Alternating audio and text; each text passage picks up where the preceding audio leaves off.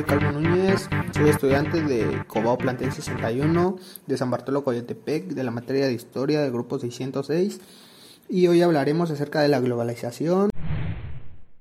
Para empezar debemos de entender lo que es globalización y globalización es un proceso, desarrollo o método de expansionismo, en este caso global o mundial, y lo existen de diferentes tipos, como son tecnológicos, políticos, económicos, sociales, culturales, entre otros. Pero en este caso hablaremos de lo que es específicamente en el desarrollo tecnológico y cultural en la globalización.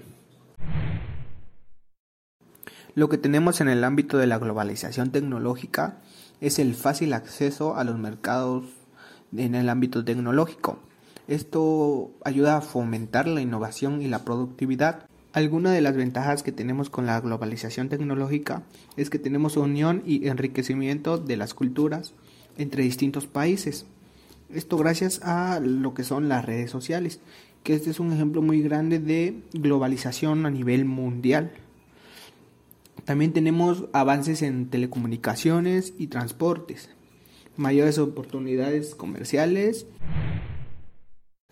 lo que tenemos en la globalización cultural es la homogeneización de expresiones como lo son artísticas, tradiciones, culturas, valores de distintos países.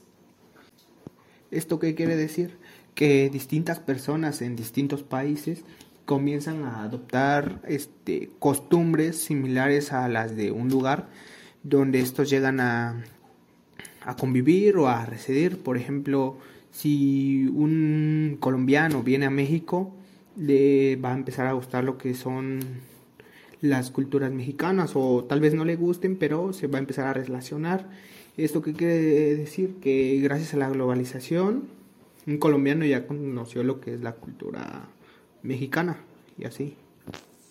Alguna de las ventajas que tenemos con lo que es la globalización cultural es que tenemos mayor intercambio económico y comercial entre países.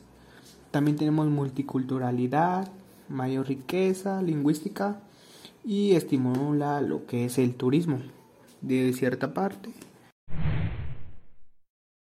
Fin, esto sería todo por mi parte acerca de la globalización tecnológica y cultural. Bye.